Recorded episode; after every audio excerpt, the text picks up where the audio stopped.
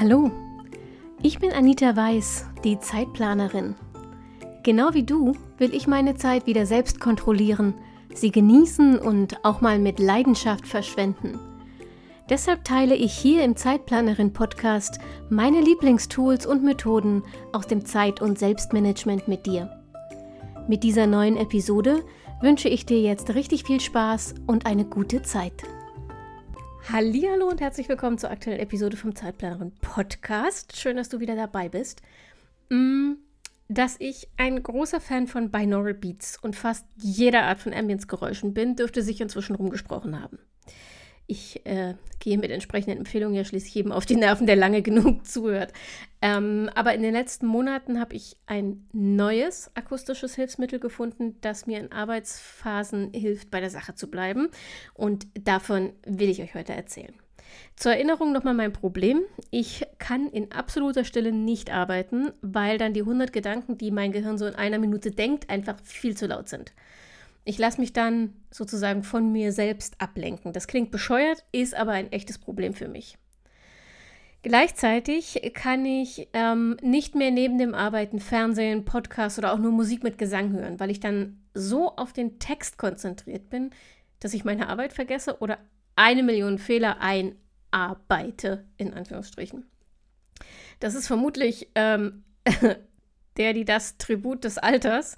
Denn als Kind habe ich meine Hausaufgaben immer gemacht, während die Nachmittagsserien auf Kabel 1 liefen und zwar ohne Probleme. So, jedenfalls brauche ich also heute, um zu arbeiten, eine akustische Ablenkung, aber sie darf nicht zu sehr ablenken. Ich verdrehe gerade selber so ein bisschen die Augen, wenn ich diesen Satz laut sage, aber es ist halt, wie es ist. Mm, bisher arbeite ich zu diesem Zweck meistens mit Ambience-Videos. Übrigens aktueller Favorit Wellenrauschen oder Unterwasservideos. Ähm, Binaural Beats und ASMR äh, funktionieren momentan für mich nicht ganz so gut bei mir, aber das ist normal. Mein Gehirn arbeitet phasenweise, das heißt, ich interessiere mich eine Zeit lang so gut wie nur für diese eine Sache. Ich hatte eine Zeit, ich, fast nur mit ASMR gearbeitet und dann von heute auf morgen ähm, interessiere ich mich überhaupt nicht mehr dafür. Dann brauche ich einen neuen Reiz und den habe ich jetzt gefunden mit bilateraler Stimulation, aka bilateraler Musik, aka EMDR-Musik oder 8D-Musik. Viele große Worte, die aber alle zumindest fast dasselbe meinen. Bilaterale Musik springt von einem Ohr zum anderen. Ähm, das mag dir bekannt vorkommen und vielleicht fragst du dich jetzt, was ist der Unterschied zu Binaural Beats? Mm, Erkläre ich dir gleich. Erstmal, es gibt bilaterale Musik als Aufnahme von kompletten Pop- und Rocksongs und sowas, die mit der gesamten musikalischen Komplexität von deinem rechten Ohr zum linken wandern oder umgekehrt und umgekehrt. Aber es gibt auch Musikstücke, mm, und das sind meine absoluten Favoriten, die haben einen gleichbleibenden Klangteppich und über dem liegen einzelne Töne und nur dieser einzelne Ton wird wie so ein Ping-Pong-Ball von links nach rechts gespielt. So, Achtung. Ähm, auch wenn YouTube-Videos im Moment wahnsinnig viel mit ähm, 8D bilaterale Musik überschrieben sind oder eben das Äquivalent auf Englisch. 8D-Musik ist nochmal einen kleinen Ticken anders und übrigens nicht minder grandios. Ähm, für 8D-Musik wird der Klang nicht abwechselnd einmal links und einmal rechts gespielt, sondern er schwebt sozusagen um dich herum. Für mich ähm, hört sich das oft so an, als würde der Klang von einem Ohr zum anderen wandern. Und im Gegensatz dazu wird bei klassischer bilateraler Musik der Ton eben separat einmal rechts und links eingespielt. Links, rechts, links. So. Und nicht. Ich habe keine Ahnung, ob das jetzt irgendwie funktioniert hat, aber äh, ja, ich habe um das Mikrofon herumgeschnipst. So. Was soll bilaterale Musik jetzt bewirken, ähm, sie soll beide Gehirnhälften gleichzeitig oder zumindest gleichermaßen stimulieren und sie damit besser vernetzen, also in Einklang bringen. Und gleichzeitig löst der ständig wechselnde Reiz durch den wechselnden Ton einen sogenannten Orientierungsreflex aus. Sehr stark vereinfacht, neue Töne lösen im Gehirn erstmal Alarm aus. Das Gehirn konzentriert sich darauf herauszufinden, ob der Ton ein Alarmsignal ist oder nicht, ob Gefahr droht. Weil der Ton bei den bilateralen Musikstücken rhythmisch wechselt, also von rechts auf links, von rechts auf links, fragt sich das Gehirn jedes Mal neu, oh, äh, Attacke, neuer Ton aus neuer Richtung, haben wir hier eine neue Gefahr. Auf diese Weise ähm, kann bilaterale Musik Grübeleien und negative Gedankenschleifen durchbrechen, einfach weil das Gehirn auf den Klang fokussiert ist ähm, und versucht herauszufinden, ob das eine Bedrohung ist und du dadurch nicht mehr in dieses Grübeln kommst. So, diese doppelte Wirkung, also Orientierungsreflex und ähm, die Stimulation der beiden Gehirnhälften, wird sogar in der Traumatherapie genutzt, genauer in EMDR-Verfahren. EMDR steht für etwas, das ich jetzt leider nicht wiederholen kann, weil ich dieses Wort schlichtweg nicht aussprechen kann. Ähm, wenn du die genaue Übersetzung haben willst, dann schau auf dem äh, Blog vorbei. Das Skript zu dieser Episode enthält den vollständigen Titel. Ich mache mich jetzt mal nicht zum Affen und sage dir einfach nur sehr grob übersetzt. Ähm, wird damit die Verarbeitung und Desensibilisierung durch, die, durch Augenbewegungen ähm, bezeichnet. Das heißt, man kann traumatische Erlebnisse ähm, auf diese Weise verarbeiten. Du kennst das schon in leichter alltäglicher Form, nämlich vom Schlafen. Da gibt es den REM-Schlaf, die Schlafphase, in der sich deine Augen sehr schnell von links nach rechts und zurück bewegen. In dieser Schlafphase verarbeiten wir die Erlebnisse des Tages. Das ist also ein sehr ähnliches System. In der EMDR-Therapie geht es immer um die Stimulation, habe ich jetzt das Stimulation, ja, beider Gehirnhälften.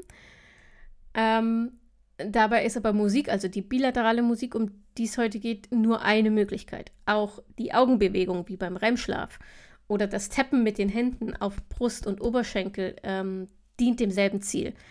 Traumatische Erlebnisse werden nochmal erinnert und gleichzeitig sorgt die bilaterale Stimulation des Gehirns sozusagen für eine Ablenkung damit man sich nicht verliert. So, und bei allen Fachleuten da draußen entschuldige ich mich jetzt mal ganz kurz für die sehr, sehr laienhafte Darstellung der Zusammenhänge.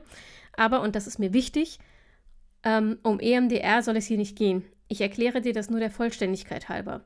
Wenn du mit Traumata kämpfst oder unter Panik- und Angststörung, Depressionen oder anderen psychischen Problemen leidest, bitte, bitte hol dir Hilfe bei einem professionellen Therapeuten.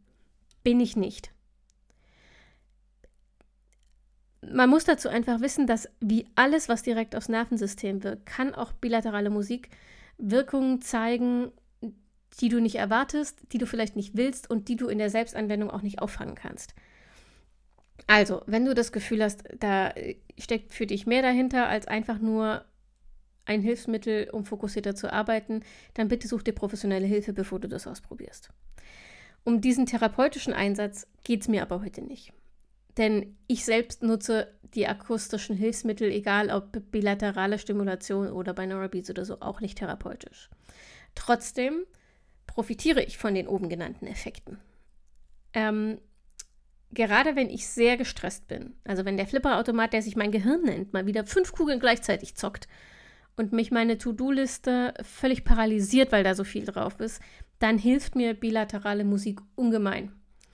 Ich kann dann meine Panikreaktion auf zu viel zu tun, zu wenig Zeit, kann mich nicht entscheiden, womit ich anfangen soll, ähm, durchbrechen. Weil die Musik mich sozusagen im aktuellen Moment einfängt. Ich kann also nicht über die Vergangenheit und die Zukunft nachdenken.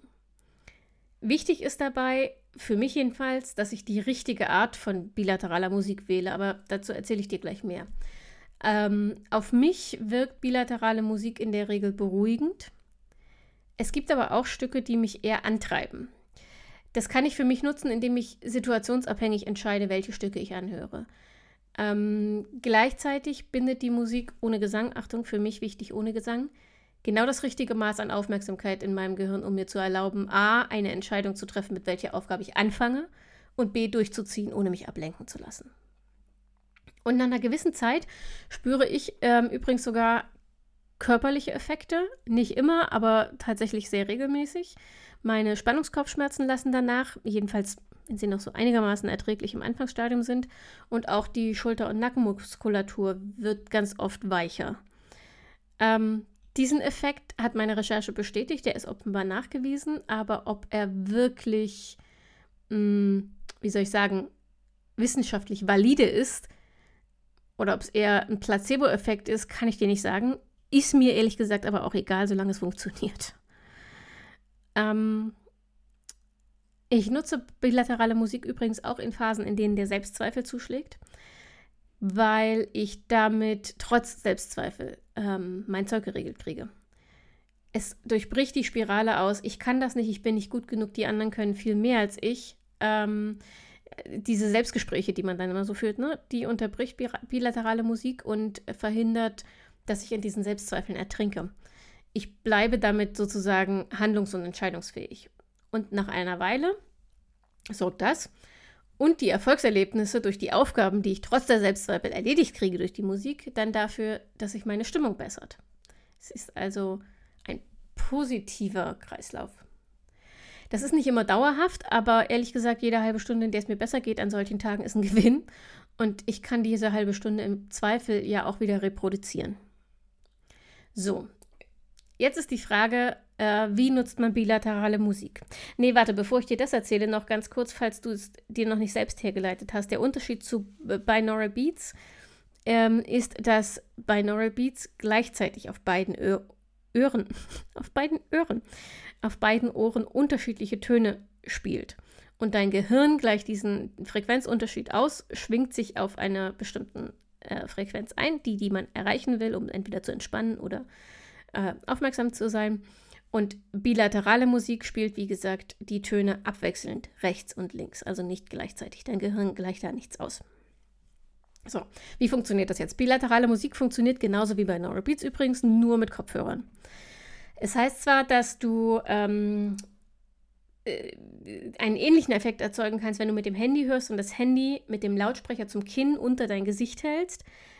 Ehrlich gesagt, ich habe es ausprobiert, bei mir funktioniert es überhaupt nicht. Also deshalb meine Empfehlung für ein optimales Ergebnis, nutzt bilaterale Musik folgendermaßen. Also erstens, setz Kopfhörer auf. Zweitens, wähle das richtige Musikstück. Also überleg dir, was du erreichen willst. Willst du etwas mit Gesang oder ohne? Soll es komplexe Musik sein, wie richtige Songs oder nur einfache Geräusche? Soll die gesamte Musik von Ohr zu Ohr pendeln oder nur Teile davon? Ähm, denke auch an die Musikfarbe, Lautstärke und Geschwindigkeit, also wähl ein Stück, das zu deinem aktuellen Bedürfnis passt. Brauchst du was, was dich aufmuntert? Brauchst du was, was dich motiviert? Brauchst du was, was dich beruhigt? Das sind einfach Unterschiede, das spürst du. Äh, und such dir Musik, die dazu passt. So, drittens, Starte die Musik und dann nimm dir bitte einen Augenblick, um nur zuzuhören. Du kannst dabei auch die Augen schließen und wirst vermutlich merken, dass deine Augen dann automatisch der Tonbewegung folgen. Das finde ich ganz spannend. Ähm, aber diese, das braucht nur ein paar Sekunden, aber für mich ist das ganz wichtig, denn wenn du die Musik startest und gleichzeitig direkt versuchst zu arbeiten, kann es sein, dass du bilaterale Musik nicht als hilfreich, sondern als extrem störend empfindest ich vermute, dass das passiert, weil dein Gehirn sich gleichzeitig auf die Aufgabe zu konzentrieren versucht und immer wieder im Alarmmodus den akustischen Reizen folgt, also besagter Orientierungsreflex einsetzt. Also gib dir und deinem Gehirn einfach kurz Zeit, dich an den Klang zu gewöhnen und positiver Nebeneffekt, wenn du dann anfängst mit der Arbeit, bist du schon ein kleines bisschen ruhiger. so, zu guter Letzt, ähm, damit du bei, äh, bei Lateral Music bilaterale Musik selbst ausprobieren kannst, habe ich in den Show Notes noch meine beiden Lieblingsplaylisten für dich. Einmal bilaterale Musik mit Gesang und einmal ohne. Und ich bin sehr gespannt auf deine Erfahrungen. Wir probieren das im Coworking übrigens auch immer mal wieder aus.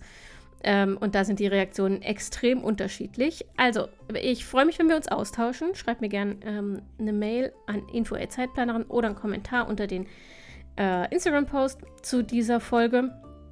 Und ähm, dann habe ich noch eine Info, apropos Coworking, fällt mir gerade ein. Wenn du mir auf Instagram folgst, hast du vielleicht gemerkt, dass ich letzte Woche für große Verwirrung gesorgt habe. Und wenn nicht, ähm, brauchst du die Infos auch.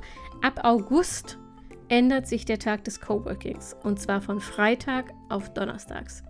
Wir bleiben im Zwei-Wochen-Rhythmus, aber ab August am Donnerstag. Und das nächste Coworking, auch da ändert sich der Rhythmus gerade ein bisschen. Das nächste Coworking findet schon diesen Freitag statt. Also am, ähm, was ist denn das? Ich glaube, der 7. Juli. Kann das sein? Ja, der 7. Juli. Heute ähm, am Freitag, 7. Juli, 20 Uhr. Wenn du dabei sein willst und den Zugangslink zum Zoom-Raum noch nicht hast, dann schreib mir bitte einfach eine E-Mail an info.zeitplanerin.de oder schick mir eine Direktnachricht auf Instagram. Dann schicke ich dir den Zugangslink zu unserem Raum und wir sehen uns am Freitagabend. Und ansonsten hören wir uns hoffentlich nächste Woche zur nächsten Folge vom Zeitplanerin Podcast. Und bis dahin gilt wie immer, bleib gesund, pass auf dich auf und denk immer daran, deine Zeit ist genauso wichtig wie die der anderen.